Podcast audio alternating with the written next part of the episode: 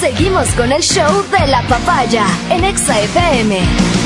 Ahora presentamos. Y el momento de la salud mental, de la tranquilidad, de la paz y la sabiduría ha llegado a la cabina naranja. Ella es la sensei de Exa FM.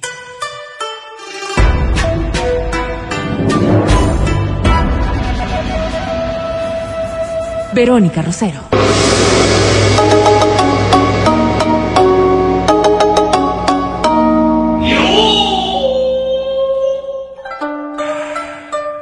Que se haya curado, Chinito.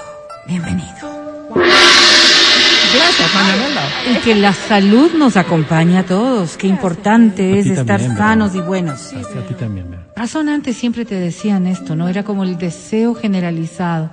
Y, y uno cuando está muy joven no, no le presta atención al tema de la salud. Los viejitos, ¿cómo está? Con salud, que es más. Es más, ajá. Y cuando te deseaban feliz año, por ejemplo, en tu cumpleaños o cosas así, proveerte de salud, ¿cierto? Proveerte de salud. Y una de las, de las cosas que nosotros dejamos pasar y mucho es la salud emocional. Porque, porque, claro, si hay un dolor de por medio, un, dolo- un dolor físico me refiero yo, pues eh, eh, te estorba, te imposibilita, te limita en tu propio, en tu propio día a día y eso hace que tú al menos pienses en la posibilidad de ir al médico. Y te digo, quienes sufrimos de algún dolor crónico sabemos que cuando el dolor se incrementa hay que ir a ir porque no vas a avanzar, ¿no es cierto? Hay quienes, por ejemplo, y les voy a poner casos de eh, dolor de estómago. Este es absolutamente limitante. Claro. Dolor de muela. Dios mío, ojalá y no te cogen la noche, porque la verdad es que se te hace la noche eterna. Las famosas jaquecas, ¿no? Sí, Que mira, migrañas y jaquecas, exactamente, que te empieza a ver estrellitas.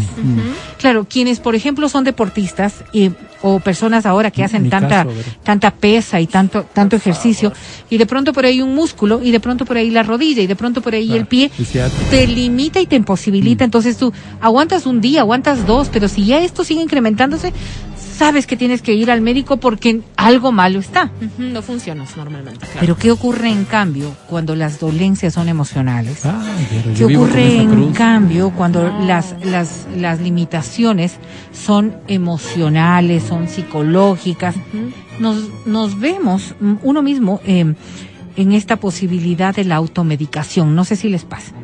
Es más fácil automedicarte para una enfermedad mental que para una enfermedad ¿Y, física. y cómo Porque- te automedicas, Vero? a o ver, sea, para dormir. Si por ¿así? ejemplo, ¿no? Eh, O te vas y te tomas una agüita de algo, o vas y dices, no, esto ya lo voy a solucionar solo, o voy Claro. de pronto por acá, ¿Tienes una me voy a... nerviosa, alguna cosa? Todas estas cosas que a veces nos la- pensamos que van a pasar, que se van a curar como, como solas, tapar con tierrita.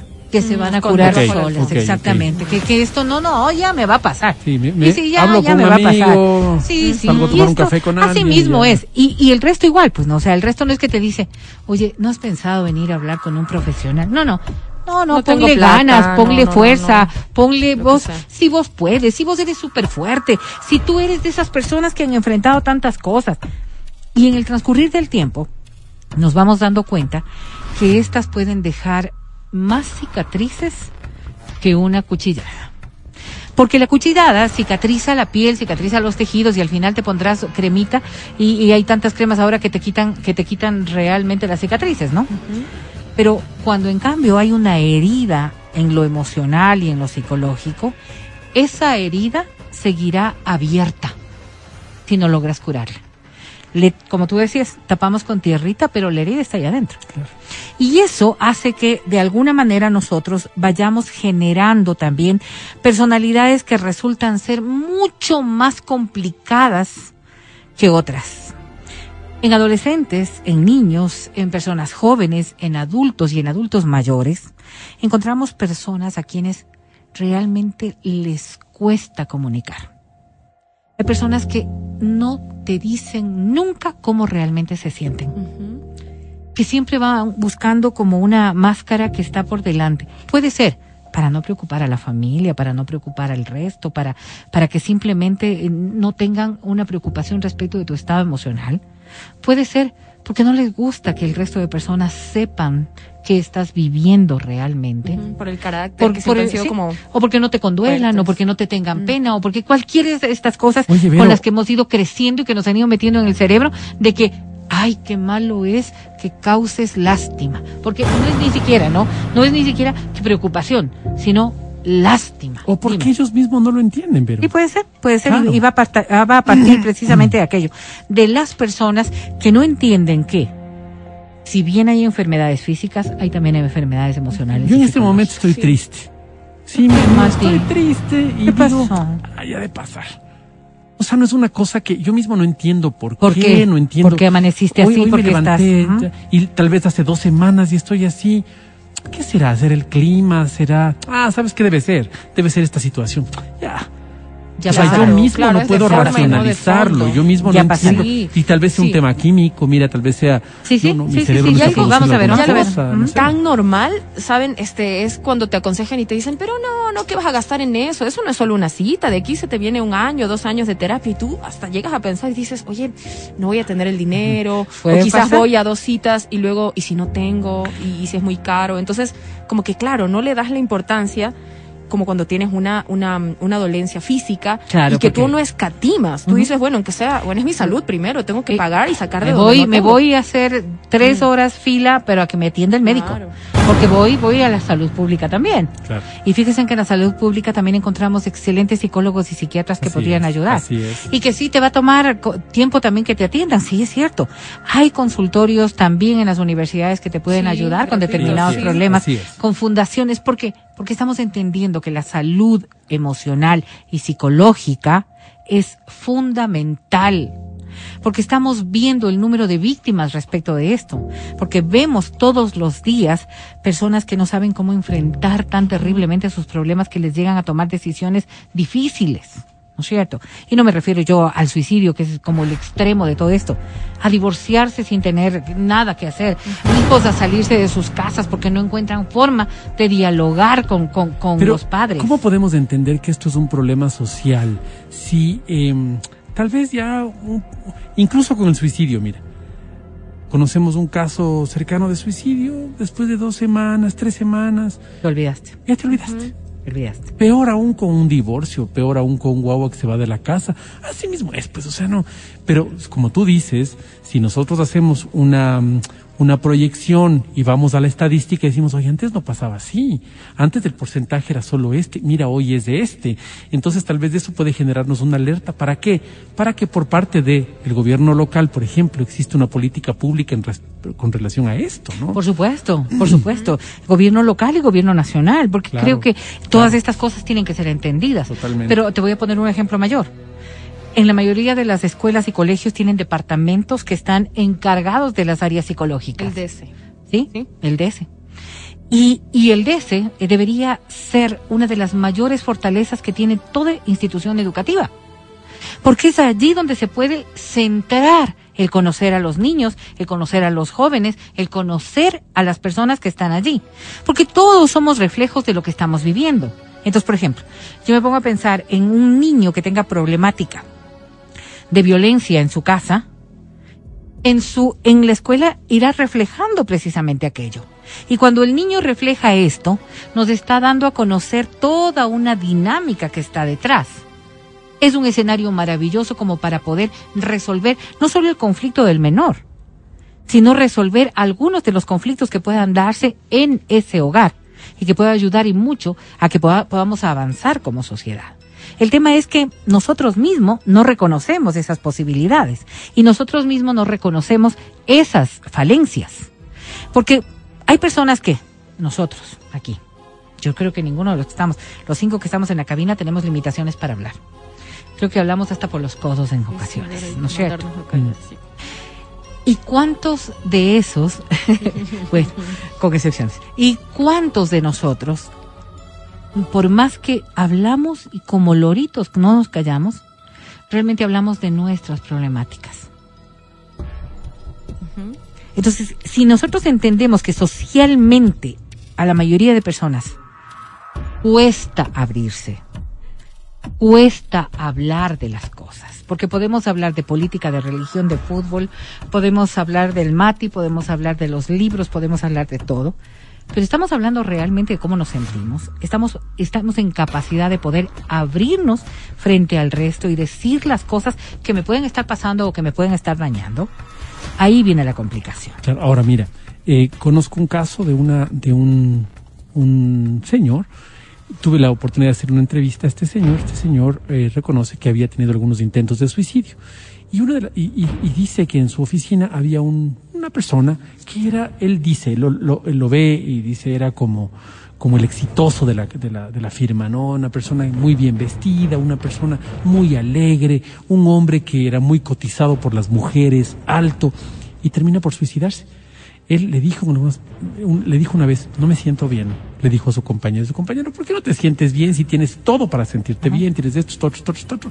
Si algo no me está haciendo sentir bien, no me siento bien. Y él, él, él se, se, siente culpable porque dice, nunca le dije conversemos, nunca le dije hablemos. Y no sé cuánto hubiera cambiado el tema de hablar o no hablar. Como tú dices, el tema de un profesional es tan importante, tan importante porque hay muchas cosas que a, a nuestro juicio parecerán pequeñas, pero cuando nosotros las evaluamos como un profesional nos damos cuenta que esto ha sido una lo que estaba viendo solo la punta del iceberg. Y uno dice, no es que yo me conozco.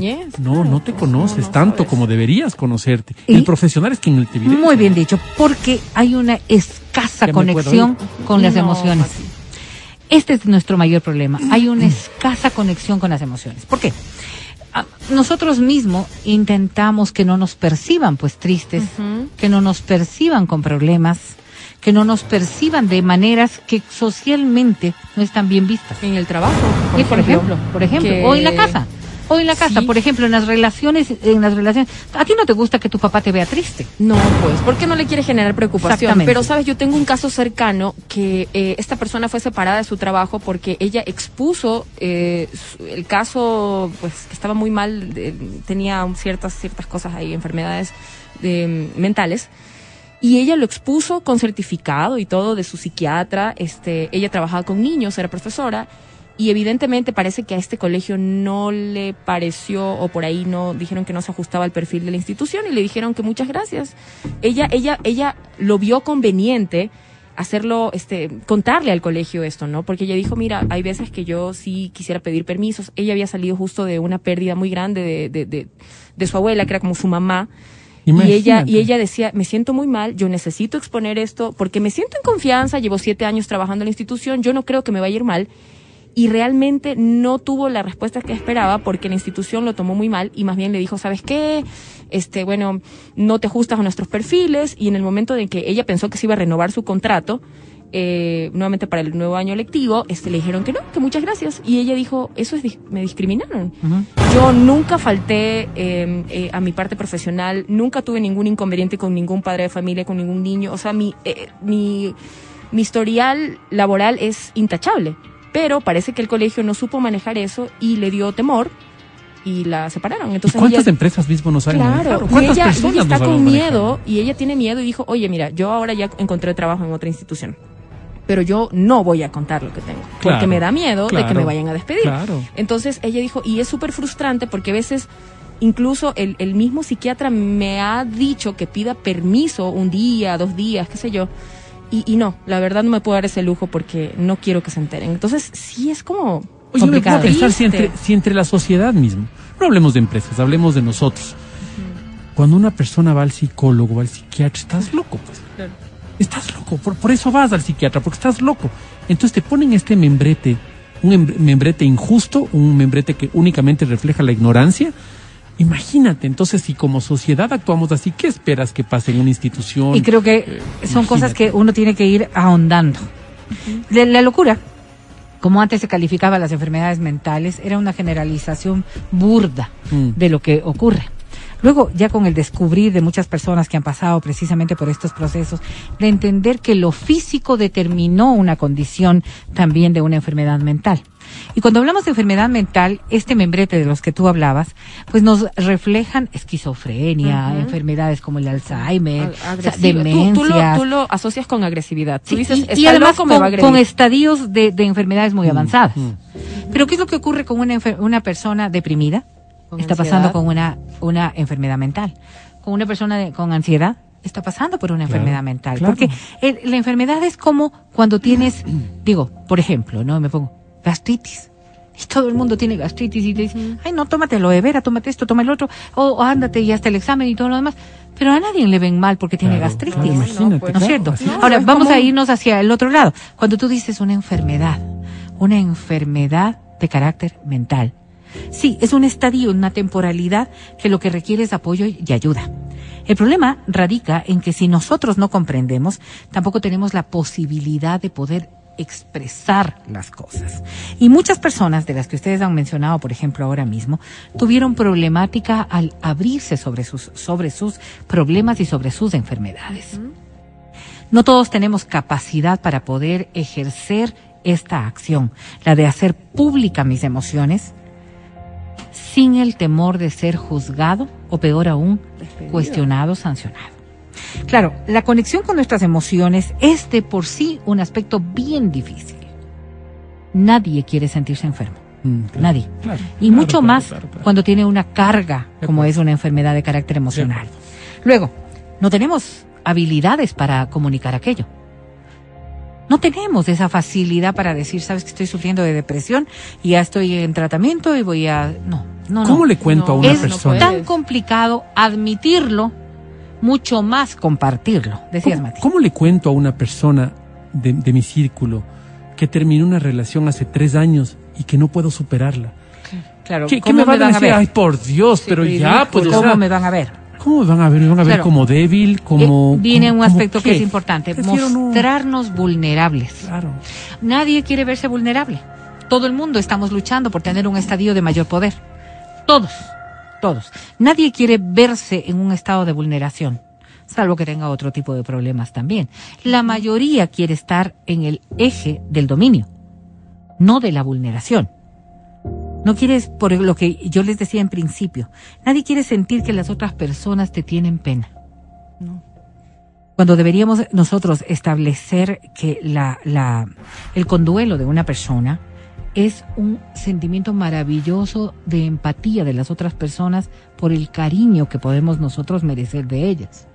Así deberíamos ver la preocupación del resto de personas. Pero no, te sientes minimizado cuando alguien te, se está preocupando por ti. Y ahí vienen los problemas de realmente nosotros estamos en capacidad de poder analizar en qué condiciones estamos.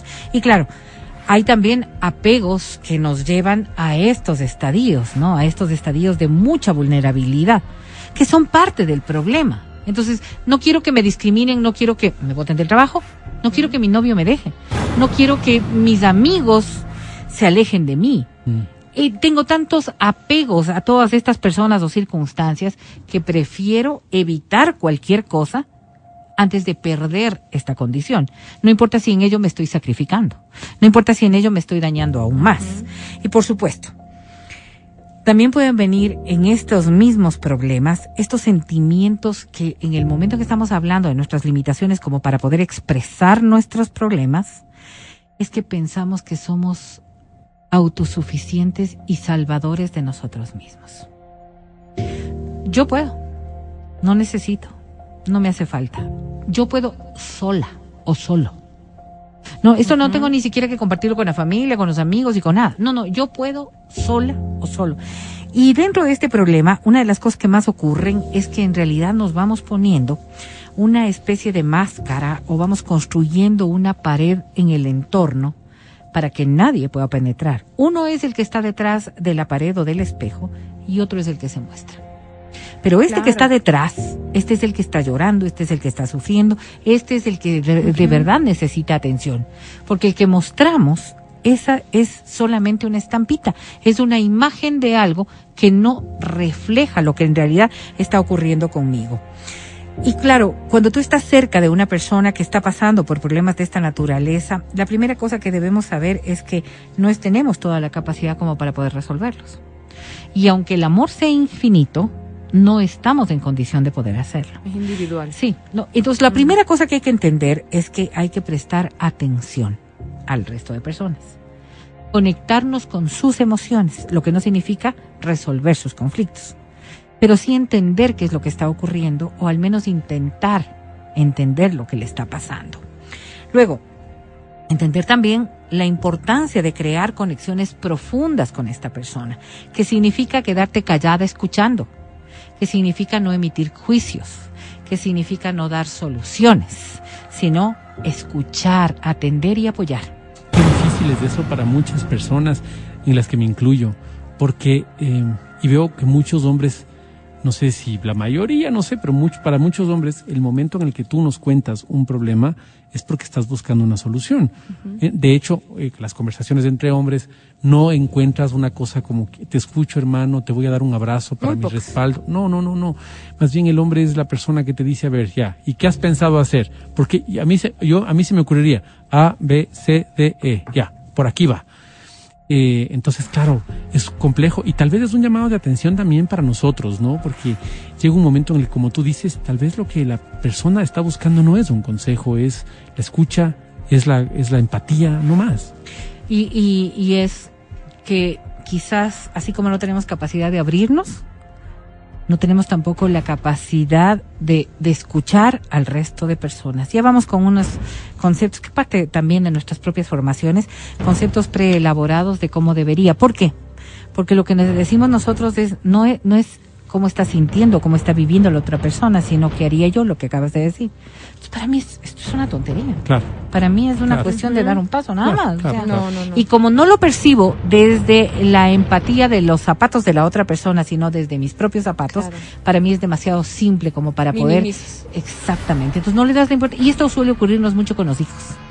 Sí, sí, sí, sí. Porque, o con las parejas también. Sí, sí, sí, sí, Pero ahí es súper peligroso. Pues, estás hablando de dos adultos. pero cuando es con los hijos o cuando es con, con personas de edades distintas, porque también ocurre con los adultos mayores.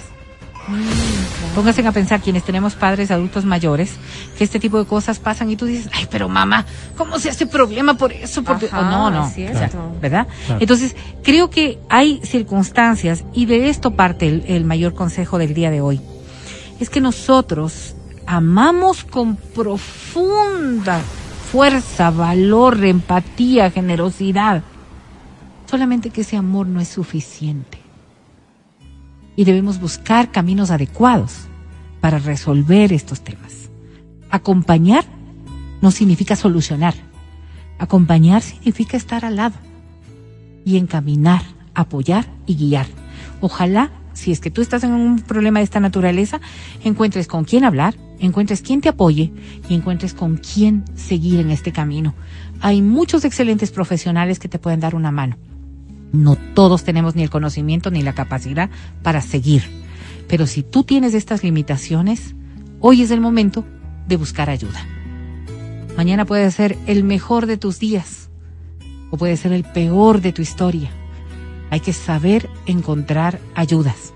Y estas ayudas pues necesariamente tienen que venir de la mano de profesionales que se han capacitado para aquello. Espero que nos sirva, muchachos. Súper, súper, Vero. Felicitaciones, un excelente tema. Escucha el show de la papaya cuando quieras y donde quieras. Busca XFM Ecuador en Spotify. Síguenos y habilita las notificaciones. Vuelve a escuchar este programa en todas partes. En Spotify, XFM Ecuador.